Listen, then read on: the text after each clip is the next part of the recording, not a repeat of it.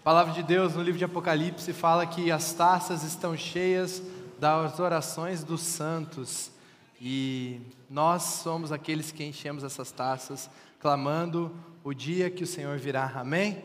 Que a gente possa continuar aí assim e ter esse coração ah, que clama, que adora. As canções hoje se inclinaram, né? Para adoração, para a volta de Cristo.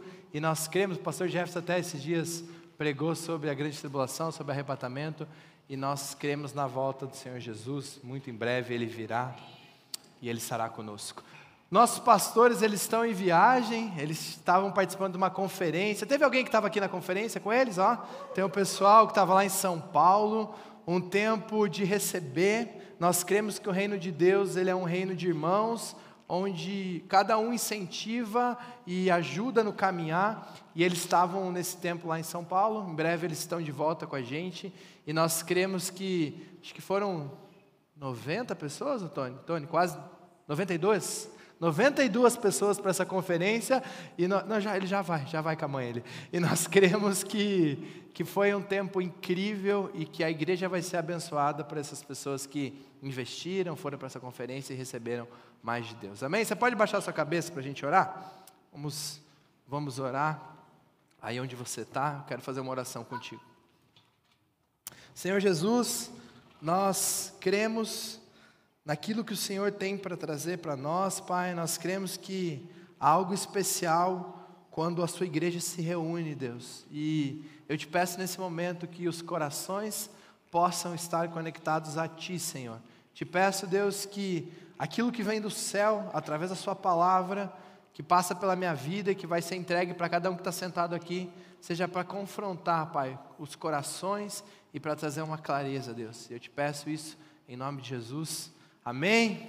Você pode, se você tiver com a sua Bíblia aí, abrir no capítulo 3 de Gênesis. Se você tem ah, o costume de marcar, de marcar versículos, você pode abrir ali no, no, no capítulo 3 e deixar aberto que a gente vai caminhar ah, dentro do capítulo 3 do livro de Gênesis. Palavra de Deus ali no capítulo 3, bem no início, eu estava falando no culto anterior, que acho que uma das primeiras histórias que as crianças aprendem ali no Nova Kids é a história da criação do mundo. Então tem aquele, aquela, aquela cor, aquele colorido e mostra como que Deus criou as coisas. Você já viu no musical de Natal aqui a criação do mundo? Quem já participou do sonho de Natal, do musical de Natal, aquelas cores, aquilo tudo muito que chama muito a atenção.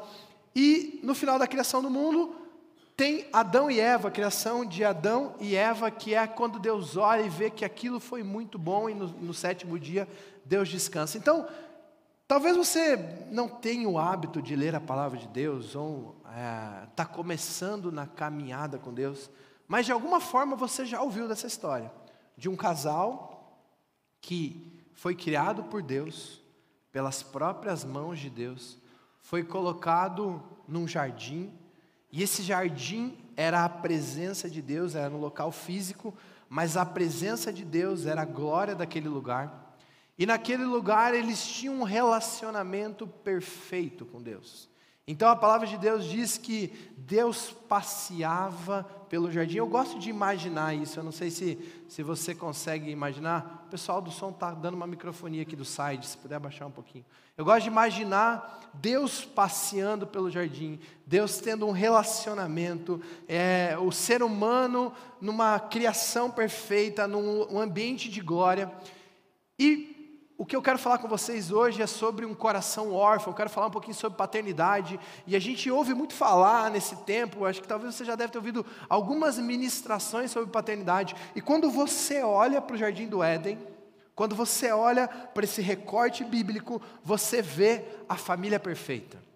Você vê a paternidade perfeita. Você vê a presença de Deus sendo a, a, figura paterna perfeita, quando você lê na, na palavra de Deus sobre Deus Pai, você vê a perfeição ali nesse recorte de Gênesis. Claro que, quando a gente fala sobre paternidade, ou sobre orfandade, sobre um coração órfão, a primeira coisa que a gente vai pensar, o que a gente vai inclinar a nossa mente, o nosso coração, é para sua família. Você vai pensar no seu relacionamento com seu pai. E eu quero te falar que ninguém tem uma família perfeita. Você pode falar para a pessoa que está do seu lado? Ninguém tem uma família perfeita.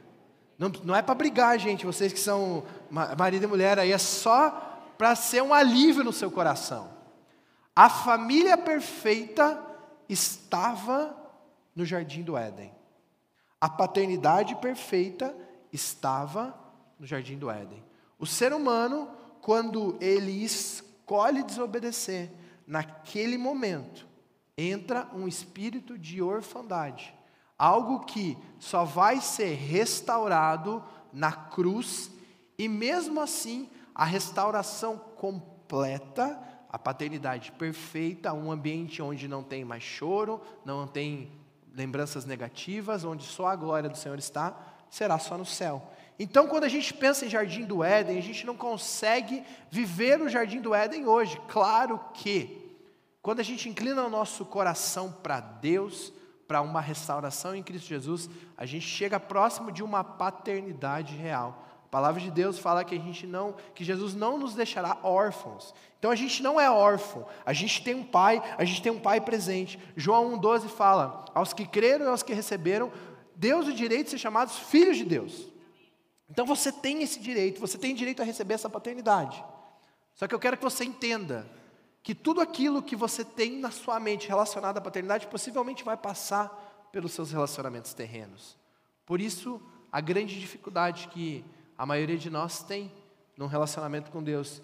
E talvez você pense, Felipe, mas a minha paternidade terrena foi muito boa. O meu pai foi um pai presente, ah, eu tive uma família muito bem estruturada, ah, eu, eu, eu não tenho marcas negativas, eu falo glória a Deus pela sua vida, mas mesmo assim, cada um de nós tem a carne, tem o pecado, que cada um do ser humano trouxe no DNA por causa da escolha de Adão e Eva. Então a paternidade humana, ela não vai ser perfeita, mas a de Deus ela vai ser. Só que a gente relaciona muito a paternidade humana com a paternidade de Deus. E hoje eu queria, nesse tempo que a gente vai caminhar, sobre Adão e Eva, vamos entender um pouquinho sobre aquilo que aconteceu lá no Jardim do Éden, naquele momento onde existia uma paternidade real, onde não existia orfandade. O primeiro órfão é o inimigo, é Satanás, ele decide se rebelar e depois ele traz um espírito e uma continuidade de orfandade que inicia ali com Adão e Eva. Então, vamos começar aqui. Se você abriu lá em Gênesis capítulo 3, você já ouviu essa história? Um ambiente de glória, mas o homem e a mulher decidem desobedecer. A partir daquele momento, inicia uma sequência de orfandade, atitudes de um coração órfão. A primeira atitude que eu vejo é aqui: um coração órfão tenta resolver seus pecados à sua maneira. Um coração órfão, ele não quer que Deus resolva, mas ele tenta resolver aquilo que aconteceu da sua maneira. Gênesis 3:7 fala assim: "Os olhos dos dois se abriram e perceberam que estavam nus. Então juntaram folhas de figueira para cobrir-se." O Miguel, que estava aqui comigo, tem três anos e meio. E o Miguel, acho que você, quem é mais próximo da gente, já percebeu que ele é um pouco agitado. Os professores do Nova Baby aí, sabe que o Miguel ele tem uma energia do Senhor, uma alegria que vem dos céus, que ela é recarregada a cada meia hora, essa alegria do Senhor, do Miguel. E quando eu estava pensando sobre essa mensagem, eu lembrei, esses dias o Miguel, um, a gente ouviu um barulho em casa, um prato quebrando. A gente estava no segundo andar, a gente desceu, estava o Miguel juntando um prato, era um prato cerâmico, juntando um pratinho assim, tentando limpar a sujeira que ele fez. Eu te pergunto, uma criança de três anos consegue limpar uma sujeira que ele fez? Mas ele, a gente ficou observando, ele não se cortou, claro, estava ali tentando, quebrou em poucos pedaços, tá gente? Quebrou uns dois, três pedaços só. E ele estava ali juntando, tinha uma comida dentro, e ele estava tentando limpar, e a hora que ele viu a gente, o que ele falou? Já limpei, já resolvi. No jeito dele. Ele viu um dia eu limpando, ele viu a gente pegando a pá, ele viu, e ele foi do jeito dele limpar. Um coração que é órfão, ele tenta resolver os seus problemas da sua maneira. Adão e Eva, eles entram para uma orfandade na desobediência. Eles têm um distanciamento do Pai, e naquele momento eles tentam resolver da sua maneira. A palavra de Deus fala que eles perceberam que eles estavam nus. O que é a nudez? É o pecado. Eles perceberam que, que tinham mal, eles, eles começaram a ter o pensamento de malícia, eles perceberam que há algo errado neles, e muitas vezes a gente percebe que a gente tem inclinações erradas, a gente percebe que a gente está fazendo coisas erradas, a gente percebe que o nosso coração está distante do Pai, a gente percebe que a gente tem uma inclinação para o mal, e o que, que a gente tem que fazer? O que, que a gente faz muitas vezes? A gente tenta resolver da nossa maneira. Então você se esconde, você tenta maquiar um pouquinho aquilo que é feio, você tenta limpar do seu jeito, você pega um negócio quebrado ali, tenta dar uma melhorada. O filho chama o pai. O filho pede ajuda. O filho viu que estava nu, busca Deus. O filho não tem medo. Um coração órfão, ele traz medo, ele traz culpa, e foram isso que eles sentiram. E ele tenta resolver os problemas da sua maneira. Ele tenta resolver aquele, aquela situação da sua maneira maneira. Quantas vezes, gente, a gente já tentou resolver os nossos problemas da nossa maneira? Eu brinquei que hoje é, eu estou usando o Miguel de ilustração. Quarta-feira eu estava chegando em casa. E a gente está com três filhos agora e é um pouquinho mais agitado. E a hora que eu chego em casa, a Nai estava na cozinha. O Miguel tinha acabado de colocar um pote de mel. Ele pegou um pote de mel e colocou 50 minutos no micro-ondas. 50 minutos. E aí, quando a Nai percebeu, ela estava dando mamar para o Levi, ela desceu, ouviu o barulho, estava tudo derretido. E eu cheguei bem na hora dessa cena. Ele olhou para mim e falei, ele falou: Papai, já estou resolvendo, já estou limpando. E estava ele tentando o mel fervendo lá, enfim. E muitas vezes a gente tenta resolver da nossa maneira. Só que o pecado, ele sai do controle. O pecado, ele não é resolvido pela nossa autossuficiência. Eu quero te falar que autossuficiência não é suficiente. A gente precisa da intervenção do Pai. A gente precisa que o coração seja inclinado a reconhecer que não somos capazes sozinhos. Eu acho fantástico. Estava ouvindo uma ministração esses dias e eu nunca tinha percebido isso. E Deus está falando muito no meu coração. Que quando a gente vai para essa cena, Adão e Eva, eles se escondem com folhas. Gente, vocês já viram alguma roupa de folha durar? Roupa de folha dura, gente? Primeiro que não tem roupa de folha, mas não dura. Folha, o que, que acontece com a folha? Ela apodrece. Ela não é duradoura, ela é, só, ela é só um momento. Então você pode até pegar uma folha, você pode querer esconder, mas isso não dura. Isso não dura. O coração do órfão está sempre tentando tapar o buraco de alguma maneira, está sempre tentando resolver o seu problema com compensações. Existe uma maneira de resolver o pecado, e essa maneira se chama se aproximar do Pai através de Jesus Cristo. E eu acho fantástico porque no livro, no capítulo 3 de Gênesis, tem a primeira inclinação em relação ao Cordeiro de Deus. A palavra de Deus fala assim, Gênesis 3, 21. O Senhor Deus fez roupas de pele e com elas vestiu Adão e a sua mulher. Gente, para fazer roupas de pele, o que, que precisou? O que, que precisou, gente? De um animal morto de um animal morto. Gênesis 3, Deus já está dando inclinação sobre Jesus. Gênesis 3 já demonstra que o ser humano não consegue resolver os seus problemas por si só. Gênesis 3 já demonstra que através de um cordeiro, através de um derramamento de sangue, que os pecados serão escondidos, serão perdoados, serão redimidos. A partir de Gênesis 3 já tem uma inclinação para aquilo que Deus irá fazer. A partir do momento que o homem se afasta de Deus, Deus já tem um plano chamado Jesus Cristo. E muitas vezes a gente está tentando resolver a nossa vida, os nossos pecados, os nossos problemas, da nossa maneira, quando a gente precisa da maneira de Deus. Eu falo com jovens sempre isso. A gente tem inúmeros qualidades. A banda dos jovens estava aqui ministrando, está o dia inteiro adorando e foi uma oportunidade que a gente teve hoje estar aqui. E essa galera, eu sei que Deus sabe de todas as virtudes dele e muitas vezes você vê as virtudes aqui, mas Deus também sabe dos nossos defeitos. Deus também sabe das nossas dificuldades. Deus também sabe que, gente, que nós somos falhos. E um pai verdadeiro está disposto a sacrificar o que for para te ajudar a cobrir a nudez. Um coração órfão não quer ajuda do pai, tenta resolver os seus problemas da sua maneira. E um coração filho sabe que pode confiar no pai. Quantas cabeçadas a gente já deu na vida tentando resolver os nossos problemas por nós mesmos? Quando a gente precisava só pedir ajuda para Deus, quando a gente precisava só realmente reconhecer.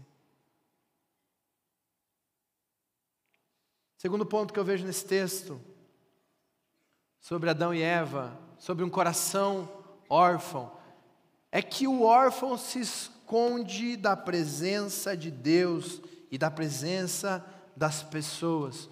Um órfão, ele não quer estar em exposição, o órfão não quer estar em evidência, o órfão precisa buscar se esconder nas trevas, porque onde há trevas, a luz não pode, a luz não está, e quando a luz entra nas trevas, traz clareza, traz a verdade. A palavra de Deus, lá em Gênesis 3:8 diz que esconderam da presença do Senhor Deus entre as árvores do jardim. Nós, como, quando estamos num espírito de orfandade, fazemos coisas sem sentido. Gente, dá para se esconder de Deus? Não. Dá para se esconder de Deus, gente? Não. Adão e Eva estavam no lugar chamado Jardim do Éden, onde a presença de Deus era a glória daquele lugar, e na mente humana de querer resolver seus problemas, no afastamento de Deus, eles buscam se esconder de Deus. Quem tem filho aqui? Quem tem filho, levanta sua mão. Você já brincou de esconde-esconde com seu filho? Sim não? Com seu filho pequenininho, você já brincou de esconde-esconde? Já brincou, Micael, com seu filho? Aí ele vai atrás da cortina, com meia perna de fora. Aconteceu com você já isso? E ele acha que está invisível. Isso chama Adão e Eva no pecado. E a gente, com todo amor, fala: Onde que você está, filho? Você está olhando lá, né? Sei que a gente faz isso por amor ao filho. Essa é a mente do ser humano tentando resolver essas coisas sozinho. Deus sabe de toda a sua vida. Deus sabe da área que você precisa confessar. Deus sabe das suas fraquezas. Ele sabe das suas virtudes, mas Ele sabe das áreas que você precisa de ajuda. E o que, que o ser humano faz? Repete o que Adão e Eva fizeram. Se esconde atrás de muros. Cria barreiras nos relacionamentos. A pessoa não consegue, o órfão não consegue ter relacionamentos profundos, sabe por quê? Porque acha que todo mundo vai machucar. Porque uma vez foi machucado, não confia nas pessoas, porque tem um sentimento de orfandade, porque foi magoado, porque traz, carrega com, com, contigo uma mágoa de algo que aconteceu. E aí o que, você faz? Você se esconde, você se esconde da presença de Deus, e aí você participa talvez de um, de um culto, de, de uma programação, você está trabalhando algo na sua vida, e, e aquilo ah, até te faz bem de certo modo, mas existem barreiras que você não consegue se aprofundar. E aí você vem num culto, mas você não consegue servir, você não consegue participar de um GA, chega na hora do pedido de GA, você não consegue abrir o seu coração, porque se você abrir o coração, você vai se mostrar vulnerável. E você não pode ser vulnerável. Então, o que, que o mundo diz? Se esconda, crie barreiras, você não precisa de pessoas. Não precisa de pessoas, você pode viver sozinho, você pode viver até agora ah, atrás de um computador, relacionamentos online, igreja online, você não precisa de pessoas, mas a palavra de Deus está falando você precisa de pessoas. A igreja são pessoas. Você precisa da presença de Deus. Você precisa expor aquilo que está no seu coração para as pessoas certas, sim. Não estou falando para você sair falando dos seus sentimentos. O afastamento da comunhão demonstra a orfandade. O afastamento da clareza, da transparência. Ontem o pastor Davi Fernandes falou sobre a mesa. Na mesa está todo mundo na mesma, na mesma medida, todo mundo olhando um para o outro, está dividindo ali a comunhão da comida. É fácil, eu falei no culto passado, é fácil você me conhecer aqui em cima de um púlpito. É muito fácil eu vir aqui, pegar uns versículos e, e, e, pregar algumas coisas aqui em cima de uns princípios. Mas você quer saber quem eu sou de verdade? Você vai ter que perguntar para Nai, você vai ter que perguntar para Joaquim, você vai ter que perguntar para Miguel, se a chinela canta em casa, se eu brigo com ele, se eu grito. É isso, é transparência. Infelizmente, muitas vezes o nosso relacionamento com Deus e com as pessoas é se escondendo da presença, porque na presença de Deus você chora, na presença de Deus você demonstra seus sentimentos. E quem já foi tocado, quem já viveu algo intenso com Deus, sabe o que é isso. Você não está ligando se você está soluçando, se você está chorando, se você está sorrindo. Você está nos braços do Pai, você está na presença de Deus. Mas o que, que acontece muitas vezes? A gente coloca uma máscara, a gente está chegando na igreja, a gente está chegando ah, num lugar, e aí você está brigado com a sua família, você está brigado com seus filhos, e ao invés de você resolver, você coloca uma máscara da bênção do Senhor e entra dentro de um espaço e fica com aquela cara de santo. E a gente, nós somos tentados todo dia acontecer isso. Porque dentro de casa é a presença das pessoas na intimidade. Dentro de casa os corações se conhecem. E Deus conhece o seu coração, não fuja da presença dele.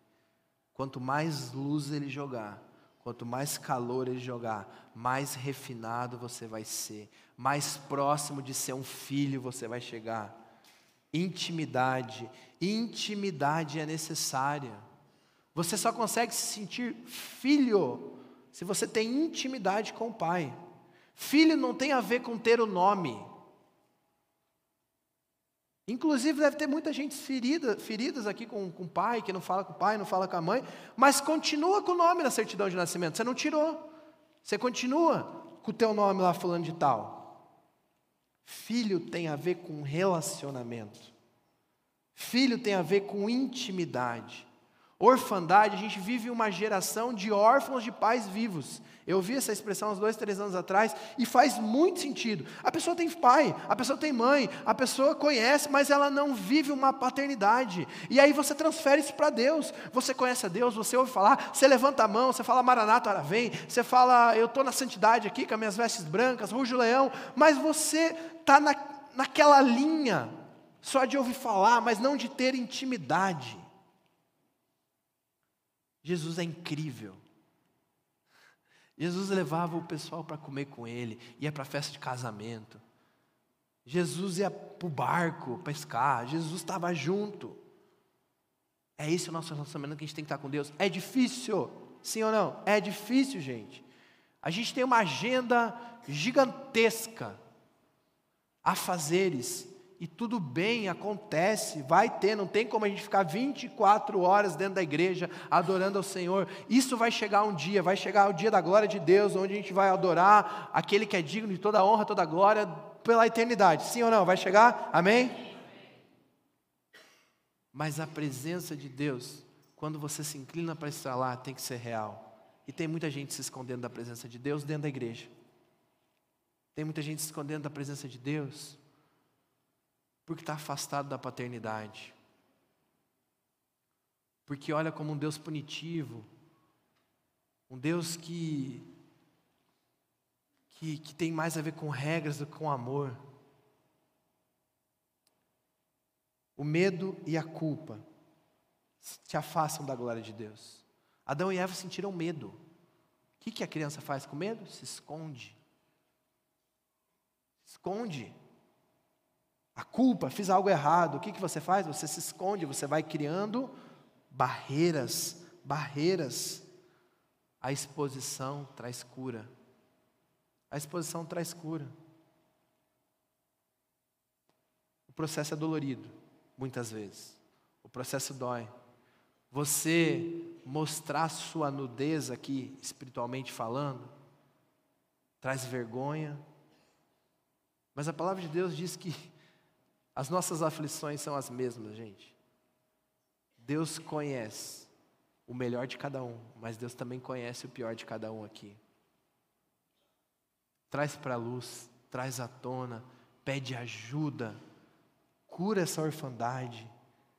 Quanto mais você se esconde, mais essa ferida cresce. Quanto mais você se esconde, mais distante você está do Pai. Quanto mais você se esconde, mais o medo cresce.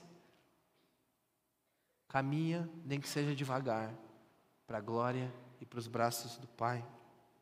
Terceiro ponto, um coração órfão culpa os outros pelo fracasso ou problemas. O coração órfão ele não está disposto a falar, eu preciso resolver. Eu preciso tomar atitude, eu preciso uh, me inclinar para um processo de restauração. Gênesis 3, quanta riqueza no livro de Gênesis, capítulo 3, gente. Gênesis 3, disse o homem: Foi a mulher que me deste, Senhor. Essa bênção aqui, ó. Você que me deu, Senhor. Se não tivesse criado ela, tivesse deixado eu com uma costela a mais, não tinha acontecido isso.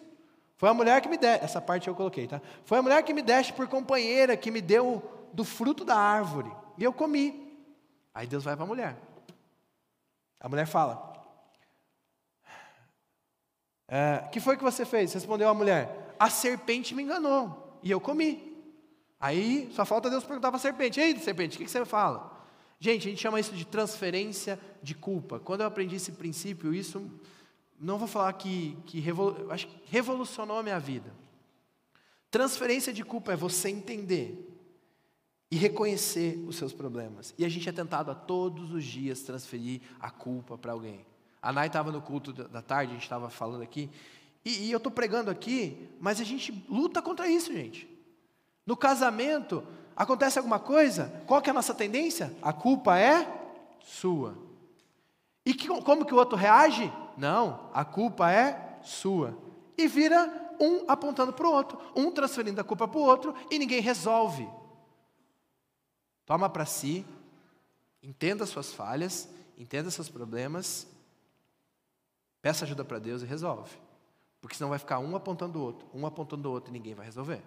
No trabalho, relacionamento pai-filho, essa criança, é, esse jovem, esse adolescente, é, ele não faz nada, ele... calma. Entenda que daqui para frente você tem uma oportunidade de mudar.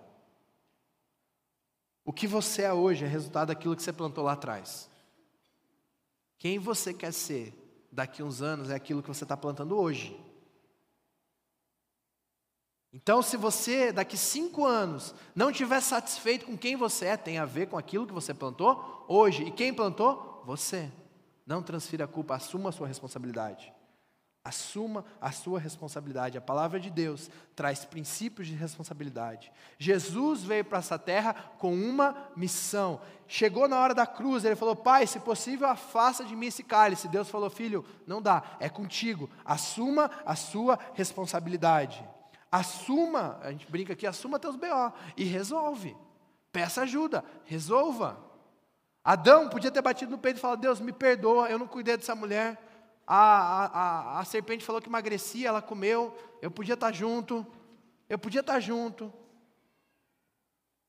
Eu era o guardião, eu era que dava direção, eu sou aquele que cultiva, eu sou aquele que cuida, eu sou o protetor, e eu não cumpri com a minha missão, Deus, mas me dá uma nova chance, me perdoe, eu quero um novo tempo.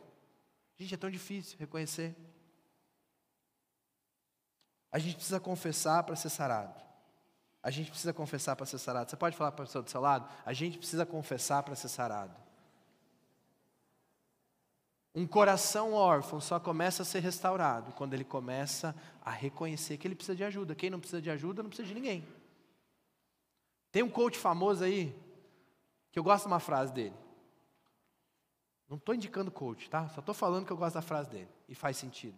Que é, quem é bom em dar desculpa não é bom em mais nada. E tem gente que virou especialista em dar desculpa. Por que, que você não cresce? Porque eu não, consigo fazer isso. Mas por que, que você não resolve isso? É porque não tem força. Mas por que, que porque na, na semana passada aconteceu isso? E por que, que você não fez aquilo? Por que, que a pessoa já tem uma lista e ela acaba caindo num loop de desculpa e não assume responsabilidade. Quem você é hoje pode ter sido frutos de coisas que aconteceram lá no passado. Talvez você tenha tido uma paternidade horrível, uma, uma família desestruturada, você tenha sido abusado emocionalmente ou até mesmo fisicamente, você não tenha tido boas referências, mas hoje você está dentro de uma igreja, com a oportunidade de um recomeço, com um novo norte que se chama Jesus Cristo, com uma nova família, com a oportunidade de se conectar com pessoas. Então, a palavra de Deus fala que você se torna uma nova criatura depois de Cristo Jesus, ressignifica aquilo que passou, olha para o seu passado, começa a mexer, começa a limpar a ferida, pede ajuda, começa a pedir perdão, começa a trabalhar as mágoas. Eu não estou falando que isso é fácil, gente. Não estou falando que isso é fácil.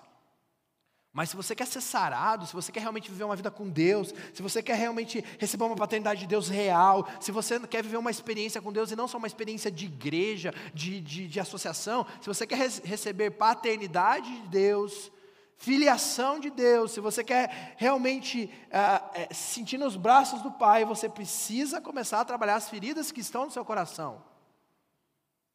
E nisso você já vai sentir o amor primeiro de pessoas e o amor de Deus. E quando você sente o toque de Deus, quando você vê a transformação de Deus na sua vida, quando você realmente vê uma legitimidade de filho, isso muda a sua vida. E aquilo que era tristeza, aquilo que era uma mancha no seu passado, vira um testemunho para a glória de Deus, amém?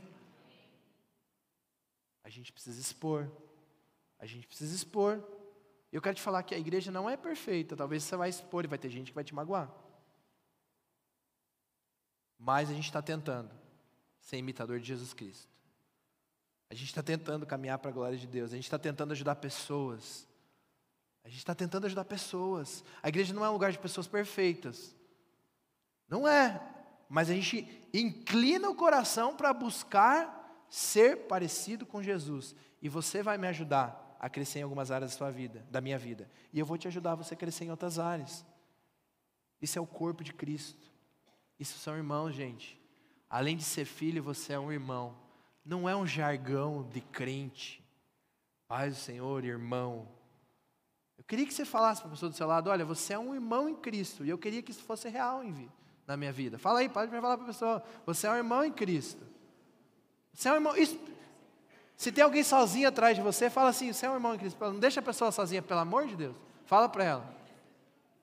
Isso não é uma frase para ser bonito, gente. Isso é algo para viver, para ser real. Nós somos filhos de um mesmo Pai, buscando caminhar para a glória de Deus. E se um cair, o outro vai tropeçar. Felipe, isso é uma utopia. Isso não acontece. Deixa eu falar, gente. Pode ser que tenha problemas. Pode ser que muitas vezes a gente vai falhar. A gente não vai conseguir ser a glória perfeita de Deus. A gente não vai conseguir ser o jardim do Éden nos dias de hoje. Mas a gente tem que tentar.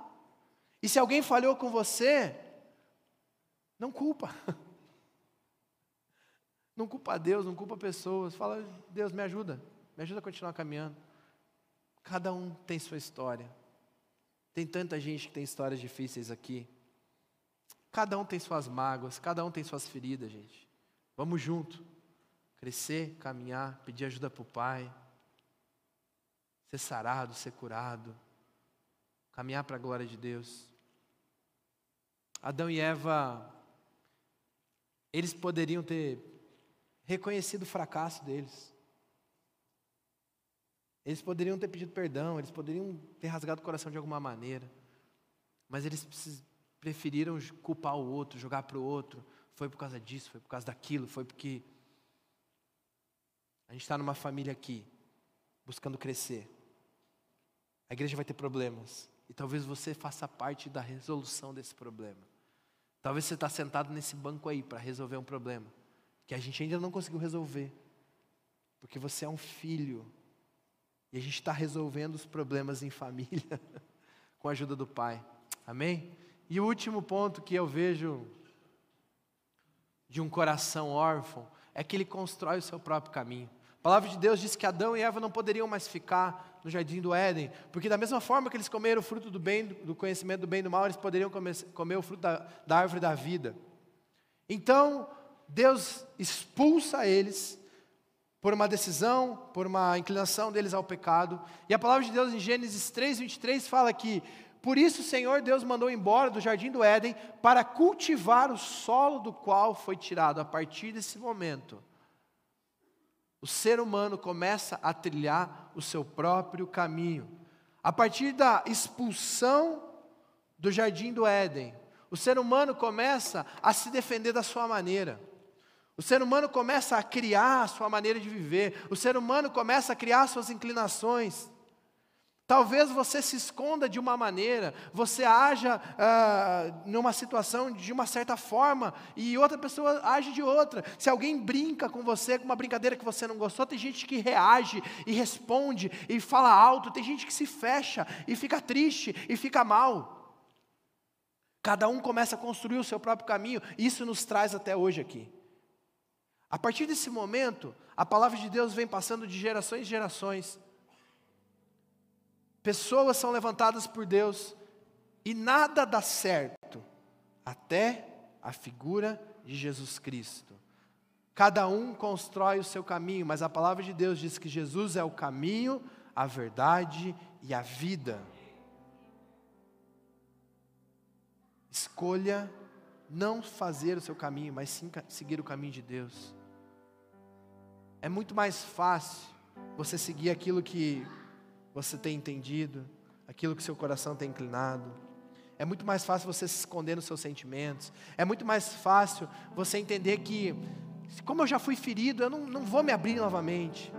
Isso é o que o inimigo quer que seu coração sinta.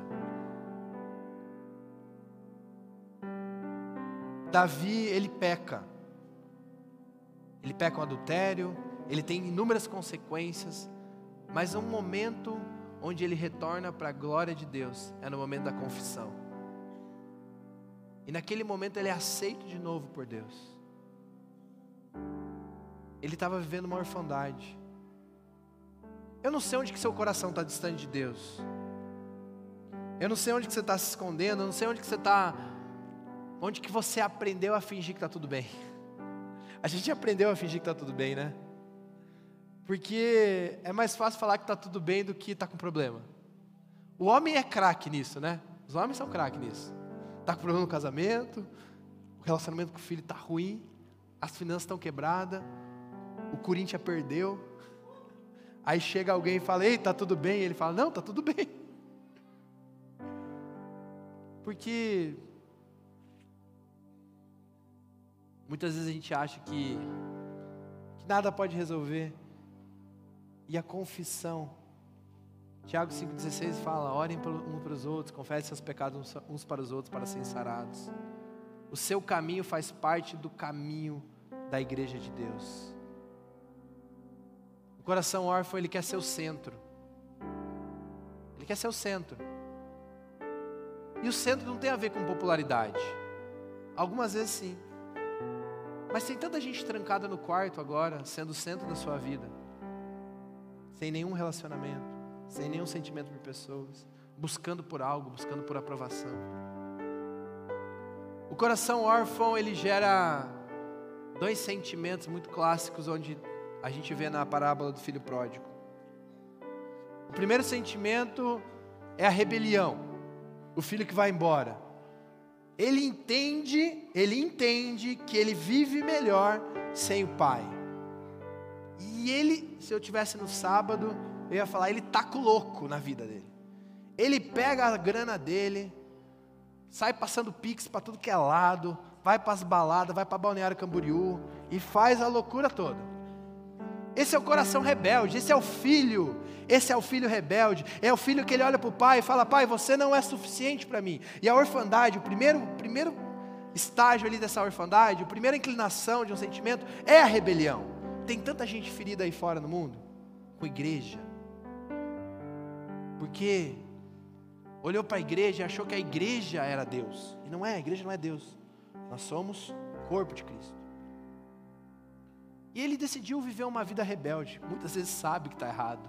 Esses dias eu estava ouvindo um, uma pregação e o pastor falou assim: tinha um rapaz na minha igreja que ele era desviado, e ele ficava pregando para os outros, para os outros se converterem, porque ele sabia que ia para o inferno, mas não queria que os outros fossem.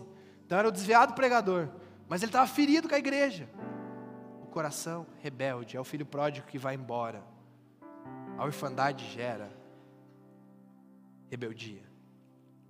É a galera que está no mundo aí, que não conheceu talvez a Deus ainda, ou conheceu e decidiu não querer.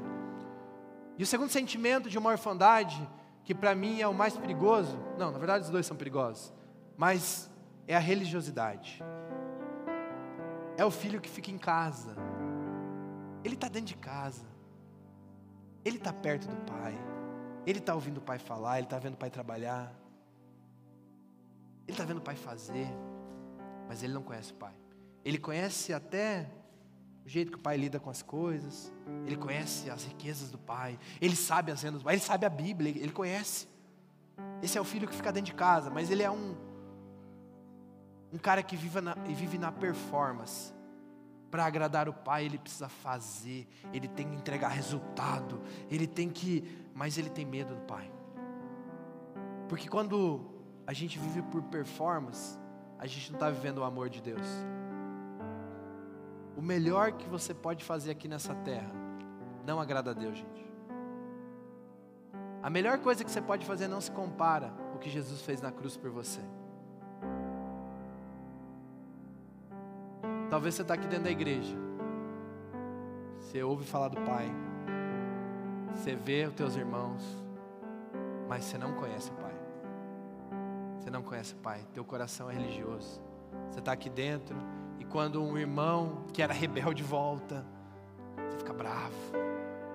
Porque Deus não está te abençoando você está obedecendo.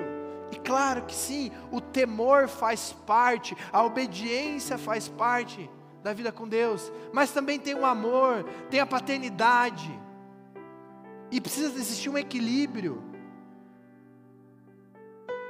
O pai dá direção para o filho, e muitas vezes vai ser uma direção de obediência.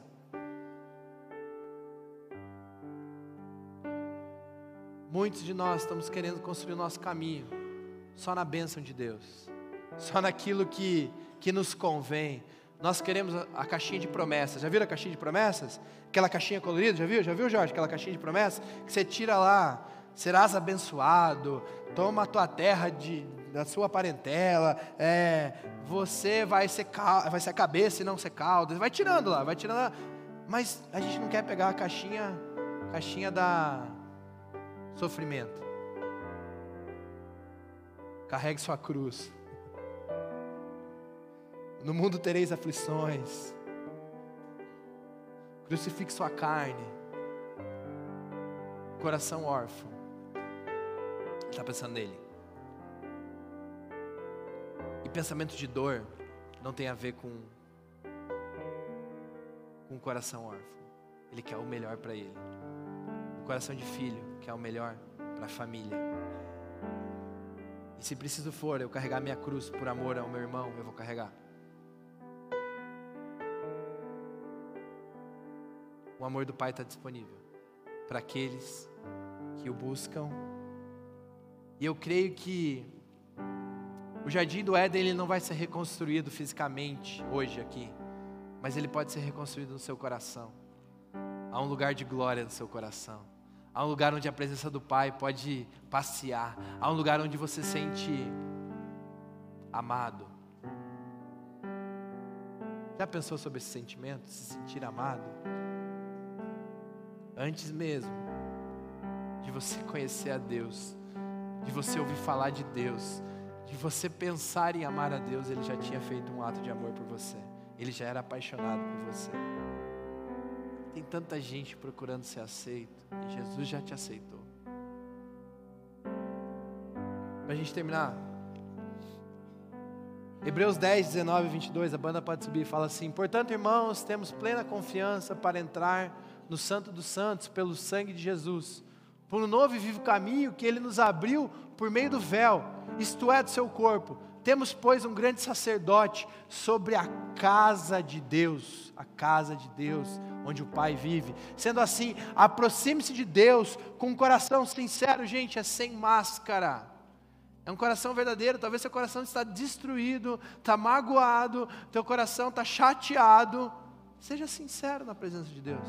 É isso que Ele quer. e com plena convicção de fé, tendo os corações aspergidos para nos purificar de uma consciência culpada e tendo nossos corpos lavados com água pura. Deus quer lavar seu coração, Deus quer lavar sua mente. Estar próximo do Pai tem a ver com obediência, santidade, tem a ver com temor, mas tem a ver com amor, tem a ver com cuidado, tem a ver com proteção. Isso é um equilíbrio. Não tem como viver na casa do pai sujo. Você precisa tomar banho. Sabe quando você chega depois da brincadeira, quando você era criança, todo sujo, os pés tudo zoado. Você precisa tomar um banho, precisa lavar os pés no tanque. Você precisa tomar um banho para ir para a presença do pai. Não se contente em frequentar uma igreja. Não se contente num relacionamento de final de semana. Deus está tão próximo de você. Caminhe. Jesus fala, para a gente terminar. Ele está falando para a gente. Na casa de meu pai, há muitos aposentos. Para todos nós, gente. Há muitos aposentos. Se não fosse assim, eu não, sei, não teria dito: Vou preparar um lugar. Esse lugar está preparado. A mesa está posta. A cama está arrumada. Vai ter talvez gente lá. Que você vai precisar amar. Mas é essa casa. Ela não. Não se compara com nenhuma casa que você possa frequentar aqui nessa terra. Eu queria te convidar a ficar em pé. Poxa, Felipe, talvez é, meu coração está tão distante disso. Eu hoje, hoje o meu, a minha rotina, a minha rotina de vida é muito corrida. Três filhos, vai para lá, vai para cá, um neném. E existem dias pesados cansativos, alguns estressantes. Não sei se acontece com vocês também. Mas eu sei que tem uma hora que todo mundo na minha casa dorme. E nesse momento há um silêncio que eu encontro uma calmaria, uma paz, que eu sei que eu tenho acesso. E às vezes é um tempo curto. E é nesse momento onde o amor alcança. A gente sabe, eu sei que tem cada um tem sua rotina aqui. Mas não queira viver uma vida cristã sem intimidade com o Pai. Não queira viver uma vida cristã distante de Deus. A gente vai cantar uma canção aqui. E eu creio que o amor do Pai está nesse ambiente, está alcançando corações. Talvez você identificou teu coração de órfão. Hoje o Pai está aqui, disposto de novo a recomeçar. Ele não ficou numa cruz, ele ressuscitou, ele te ama. Ele está aqui para te alcançar. Vamos adorar a Deus, depois eu quero orar contigo.